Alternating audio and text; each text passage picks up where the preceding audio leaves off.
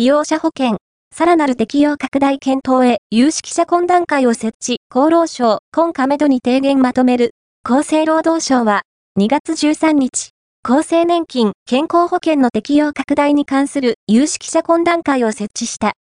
働き方が多様化する中、働き方に中立的な社会保障制度の実現に向け、短時間労働者に対する適用範囲のあり方のほか、現在は一部で強制適用になっていない個人事業所の取り扱いについて議論する。